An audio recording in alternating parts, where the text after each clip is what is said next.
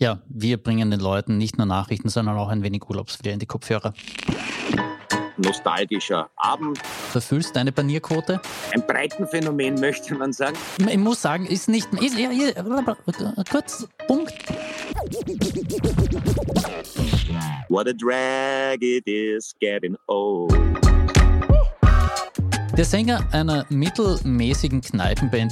Exzellentes, mitreißendes Konzert. Eine tragische Geschichte. Allerweil alles Gute.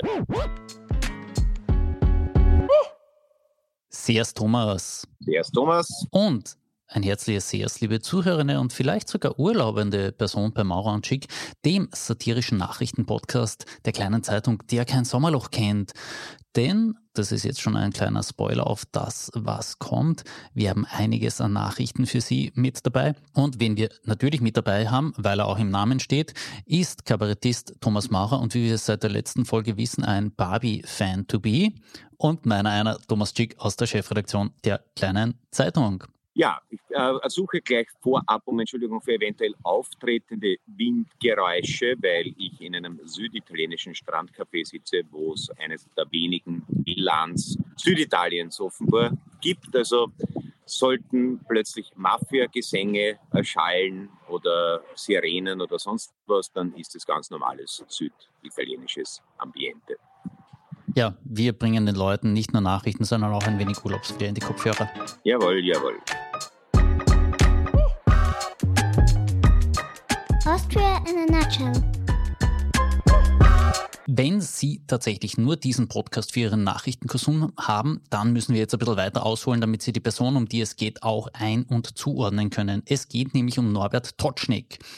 Österreich war ja in den langen, langen Jahren der Kurzregierung hindurch durch Elisabeth Köstinger als Landwirtschafts-, Umwelt- und Tourismusministerin vertreten. Die Frau lobbyiert mittlerweile übrigens für Billigflieger, nachzuhören auch in der Episode Ellie in der Ryanair und Caro im Liebesglück. Und folglich gibt es seit dem Mai 2022 also den besagten Norbert Totschnig im Amt als Mann für landwirtschaftliche Agenden. Und er ist ja eigentlich wirklich eine Abkehr von der türkisen Inszenierungswahn vergangener Jahre. Das ist irgendwie schon wohltuend, oder? Weil man nimmt ihn eigentlich nicht wahr, Thomas, gell? Na, äh, Norbert Dotschnik ist so wie ein mm, Zimmerbrunnen, den man geschenkt gekriegt hat, der nicht so gut gefällt und der dann in einem schwer erreichbaren Schrankfach seine Existenz fristet. Aber manchmal sagt er doch was und dann wünscht man sich das Schrankfach häufig zurück. Ja, genau. Letzte Woche hat er mich zum Beispiel zu einer Bauernjause eingeladen. Ich habe es leider nicht geschafft hinzugehen, aber zum Glück mein Kollege Wolfgang Ferrer hat ihn stattdessen zum Interview getroffen und da kam schon eine Schlagzeile, über die man ein bisschen reden muss. Lautete nämlich dann folgendermaßen, ich hoffe, dass die Österreicher ausreichend regionale Schnitzel essen. Lieber Thomas, bist du jetzt eigentlich ein treuer Staatsbürger und erfüllst deine Panierquote? Ja, das ist jetzt die Frage, weil ja Normalität offensichtlich das größte Problem ist, das wir derzeit haben müssten wir mal festlegen, wie viel ist äh, normal respektive ausreichend. Ja? Ähm, ist es das tägliche Schnitzel? Ist es das wöchentliche Schnitzel? Muss es aus Massentierhaltung sein, um äh, äh, irgendwie Patriotismuspunkte zu bringen?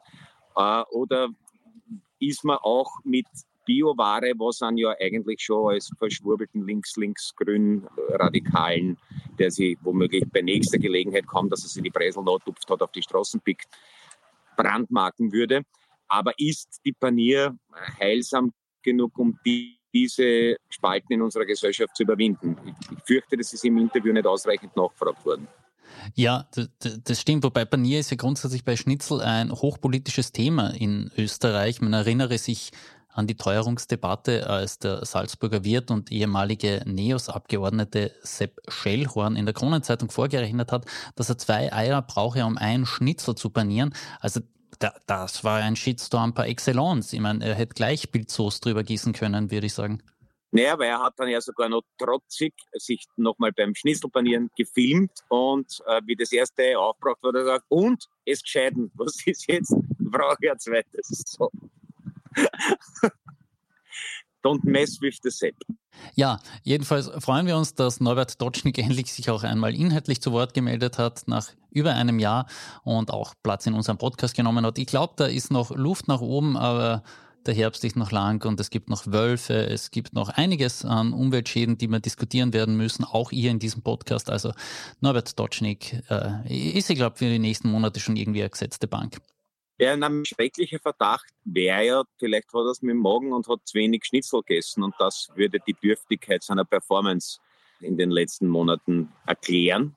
Also offensichtlich ist Schnitzel für ÖVP-Politiker, was die Panzerschokolade für die Wehrmachtssoldaten war, also ein Durchhalte- und Aufpeitsch- und Aufputschmittel. Wozu mir einfällt, dass ja auch die High auf Kokain-Verdacht gesichtet wurde. Und ich denke mal, das ist beides. Also Norbert Totschnig auf Schnitzel und Weißer Hai auf Kokain, das ist Horrorfilm Gold. Ich würde beide Filme anschauen, wenn sie ins Kino kommen oder auch nur auf Flimit, um was ganz Verrücktes zu sagen. Ja, du hast jetzt schon ein Thema vorweggenommen, das ich eigentlich ansprechen wollte, weil den Berliner Löwen, den, der ja letzten Endes eine Wildsau ist, äh, den lassen wir ja aus. Aber wir haben ein anderes Tier aus dem Sommerloch aufsteigen sehen. Vor Florida wurden nämlich tatsächlich Haie im Zuge einer Forschungsexpedition gesichtet, denen man unterstellt, auf Kokain zu sein. Unter anderem hat man da ein Experiment durchgeführt, wo man Fischpulver in so kleine Päckchen ja, gegeben hat, das dann im Meer schwimmen ließ. Und die Haie sind ganz klustrig geworden auf das Zeug. Auch andere Verhaltensweisen von Haien waren völlig unüblich. Hintergrund der ganzen Sache ist einfach, vor Florida gibt es einen relativ trägen, regen Drogentransitroute, sagt man mal so, ganz vorsichtig. Und natürlich landet da das eine oder andere Mal was im Meer und die Haie sind jetzt da tatsächlich drauf angefixt. Also ja, funktioniert offenbar nicht nur bei Burgschauspielern. Ja, erstaunlich an der Meldung ist ja auch, dass der Metabolismus von Haien Kokain offenbar ähnlich verstoffwechselt wie der von Menschen.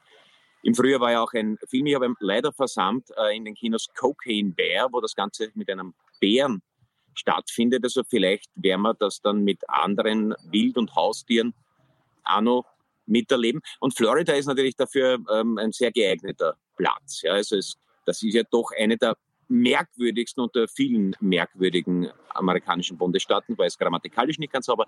Es gibt ja die eigene Nachrichtenrubrik Florida Man. Also das kann man im Internet finden, immer wenn Leute etwas ganz besonders Irres tun, also mit einem Alligator bewaffneter Tankstelle überfallen oder sowas, dann rangiert das in der Regel unter Florida Man das, dies und jenes. Vielleicht ist der Florida Shark dann demnächst nicht nur für Sommerloch ein Nachrichtenbringer.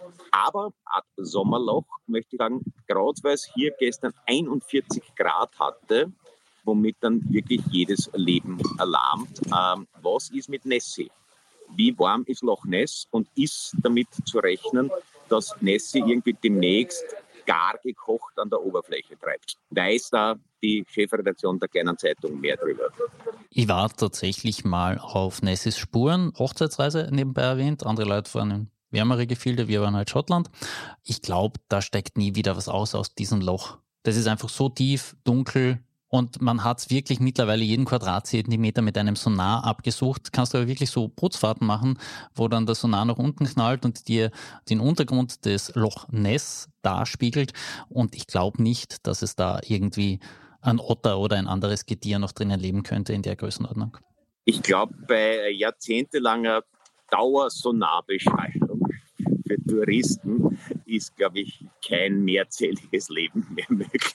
Ja, aber die ganze Hai-Geschichte und vielleicht auch ein bisschen die Nessie-Geschichte haben schon auch eine tatsächlich umweltpolitische äh, Relevanz. Der Guardian, der eben auch über diese Kokainhaie in Florida berichtete, schrieb da zum Beispiel, es ist eine einprägsame Schlagzeile, die Licht auf ein echtes Problem wirft, dass alles, was wir verwenden, alles, was wir herstellen, alles, was wir unserem Körper zuführen, in unserem Abwasserströmen und natürlich Gewässern landet und diese Wasserlebewesen, auf die wir zum Überleben angewiesen sind, dann diesen ausgesetzt sind, erklärt eine Umweltingenieurin im Guardian. Ich verlinke Ihnen den Artikel dazu, wirklich lesenswert, abgesehen dieser ja, doch relativ knackigen Schlagzeile. Ja, wir haben es ja immerhin zusammengebracht, dass es mittlerweile auf Plastikfressen spezialisierte Bakterienkulturen gibt, aber es sind nicht genug und sie fressen nicht schnell genug und man weiß nicht, was passiert, wenn es einmal genug sein werden, die schnell genug fressen. Ja. Denk doch einer an die Kinder. Der Sänger einer mittelmäßigen Kneipenband ist 80 und trotzdem redet die ganze Welt über ihn und feiert ihn sogar bis zu einem gewissen Gras. Und äh, ich rede da, du wirst es schon wissen, weil du hast das Thema eingebracht, von Mick Jagger. Ja, na, für die mittelmäßige Kneipenband erwäge ich physische Konsequenzen beim nächsten persönlichen Zusammentreffen. Ich muss sagen, ist, ist aber nicht, ist, ja, ja, kurz, Punkt. Es ist nämlich ein Zitat von Who-Sänger Roger Daltrey und der ist jetzt schon irgendwie auch berufen, was über Musik zu machen und zu sagen. Ja, wobei ich habe auch vor ein paar Jahren eine Art alte Herren Comeback-Tour der Who gesehen und ich habe dieses Frühjahr die Rolling Stones im äh, Prater gesehen, äh, im Praterstadion. Und wenn man die Performance der beiden Bands und vor allem der Leadsänger miteinander vergleicht, würde ich als Roger Daltrey vorübergehend die Papen halten. Sage ich jetzt von der Höhe meiner, äh, meines Musikrichterthrons herab. Nein, man, Mick Jagger 80 ist ja natürlich für jemanden, der sozusagen die rebellische Jugend verkörpert hat, wie kaum jemand anderer. Und eine wahrscheinlich auch für ihn überraschende Nachricht, wobei er nie zu den ganz großen Drogis gehört hat. Er war immer, glaube ich, so ein bisschen ein Tendenz-Opportunist, der aber trotzdem immer auf sich geschaut hat. Also er war so ein bisschen angeschwult mit Lidstrich, wie das in den frühen 70ern im Zuge des Glamrock angesagt war und hat halt ein bisschen Heroin genommen, wie es alle gemacht haben, aber dann, glaube ich, immer rechtzeitig geschaut, dass er ohne gröbere körperliche Schäden rauskommt. Und das hat sich aber eben bewährt. Also einer war ja Mother's Little Helper, der mit der in diesem Zusammenhang wichtigen Zeile What a drag it is getting old beginnt. Und vielleicht legt es ihn heute auf. Nachtrag noch, ich bin zu den Stones gar nicht so ganz freiwillig gegangen, weil ich habe die ein paar Mal schon gesehen, weil auch der Charlie Watts ist tot, die soll in Ruhe geben. Und dann hat mich aber mein Bruder zum Geburtstag eingeladen. Und womit ich gerechnet habe, war ein nostalgischer Abend, wo alle alle Lieder mitsingen können. Womit ich nicht gerechnet habe, war ein wirklich extrem exzellentes, mitreißendes Konzert. Sicher das Beste, das ich von ihnen gesehen habe. Und wie zum Beispiel Guido Tatarotti, der übrigens in seiner Hochzeitsreise Winnetous Grab in einem amerikanischen Nationalpark besuchen wollte, äh, gesagt hat, der hat, glaube ich, 40 Stones-Konzerte gesehen und hat gesagt, das war das Beste, das er überhaupt gesehen hat. Und das ist für jemanden, der damals noch nicht ganz 80 war, und ich glaube, der Rest der Band ist größten, da ist ein bisschen drunter, seit der Charlie Watts gestorben ist, doch eine Leistung. Der Mick Jagger vollbringt nicht mehr diese, also früher hat, waren sie ja noch darauf, dass er, glaube ich, 12 Kilometer pro Konzert gerannt sind. Heute sollen es vielleicht drei, vier sein, aber allerweil alles Gute. Ja, schönste Episode aus einer Mick Jagger Biografie, die er nicht selber schreiben konnte übrigens. Er hat bereits in den 90er Jahren mal den Vorschuss kassiert für eine Autobiografie, wollte sie dann natürlich auch schreiben, weil ja, acht Kinder oder damals waren es wahrscheinlich erst sieben. Die kosten halt auch ihr Geld und zwei Ex-Ehefrauen ohnehin. Leider Gottes konnte er sich einfach an quasi nichts mehr erinnern und hatte keine interessanten Geschichten zu bieten und musste dann den Vorschuss zurückzahlen. Und hingegen ist Keith Richards einfach hergegangen und hat in ein paar Tagen bzw. Wochen seine Biografie runtergerattert und dafür Millionen kassiert. Also ich finde dann irgendwie ausgleichende Gerechtigkeit dafür, dass einer sich das Hirn marode gemacht hat und der andere auf sich geachtet hat und wer hat dann den Output rührenden Gerangels zwischen den beiden seit vielen Jahren. Aber da vielleicht ein kurzer Abstecher doch noch in die österreichische Zeitgeschichte. Der Ex-Innenminister, also ein rechter SPÖler, äh, Franz Uhler, der mit sehr, sehr, sehr dubiosen Finanzierungsquellen an der Gründung der Kronenzeitung beteiligt war. Der Hans Dichand hat damals eine Million Strafe für ihn bezahlt bevor er ins Gefängnis musste. Und als man den Dichern darauf angesprochen hat, warum hat der Olaf von ihnen eine Million gekriegt, hat er gesagt, das ist der Vorschuss auf seine Autobiografie. Und tatsächlich ist irgendwann einmal in den 2010er Jahren eine dreiteilige Serie der Franz Oller Autobiografie in der Kronenzeitung erschienen, was mit einer Million Ende der 50er Jahre, da war Million noch was anderes, Schilling, ich glaube sicher das bestbezahlte Zeilengeld des österreichischen Journalismus war. Aber das ist nur für, für Zeitgeschichte, kein Spitz. Einmal tief durchschnaufen vor dieser Nachricht. In der Vorwoche haben wir schon über die Auswirkungen des Barbie-Films auf die chinesisch-vietnamesischen Beziehungen gesprochen. Und da muss der zweite große Filmstart des Sommers natürlich nachziehen, Oppenheimer. Auch hier gibt es jetzt einen, würde man sagen, diplomatischen Wickel. Kurz reingeführt in das ganze Thema. Der Film, der die Entstehungsgeschichte der ersten Atombombe nachzeitigt, steht in der Kritik, weil eben der von Cillian Murphy dargestellte US-Physiker Robert Oppenheimer seiner Geliebten, dargestellt von Gene Tedlock, etwas aus dem Bhagavad Gita vorzulesen will in einer Szene. Das ist ein spirituelles Hindu-Gedicht, eine der zentralen Schriften auch des Hinduismus. Und Textstelle lautet in etwa so, jetzt bin ich der Tod geworden, der Zerstörer der Welten. Und weil das Ganze in einem sexuell konnotierten Inhalt bzw. sexuell konnotierte Szene dargestellt wird, gibt es ein Problem. Nämlich die indische Regierung protestiert dagegen, weil man da ja sich da sozusagen irgendwie kulturell verletzt fühlt. Das ist jetzt irgendwie insofern sehr bemerkenswert, weil sich Indien in den letzten Jahren der Modi-Regierung ja in eine absolut rabiate nationalistische Tendenz entwickelt hat und es eigentlich ja immer wieder schockierend ist, wie da einstmals die größte Demokratie der Welt jetzt auch in ein autoritäres System kippen probiert und da eben diese Vereinnahmung des Hinduismus nur ein Teil dessen ist. Ja, also das, das ist das eine, dass natürlich der, diese BGP heißt, glaube ich, die Partei, dass das eine, eine der vielen unangenehmen Autoritäten Autoritarismus-Nachrichten global ist. Ich finde es aber gerade interessant, dass, in, dass der Zusammenhang mit Sexualität dann so ein Skandal ist, was also auch dafür spricht, dass der Hinduismus im Zuge dieses Nationalismus gründlich uminterpretiert wurde, wie es ja auch dem Islam schon ergangen ist weil ja du wirst kaum etwas explizit, ohne, in, ohne vom, vom Zensurfilter von Google betroffen zu sein, expliziteres finden als Darstellungen auf alten Hindu-Tempeln. Also Sexualität war eigentlich da ein, ein ziemlich, also ein, ein breiten Phänomen, möchte man sagen, äh, wie es auch bei uns ja gewesen sein muss, sonst wären wir alle ausgestorben.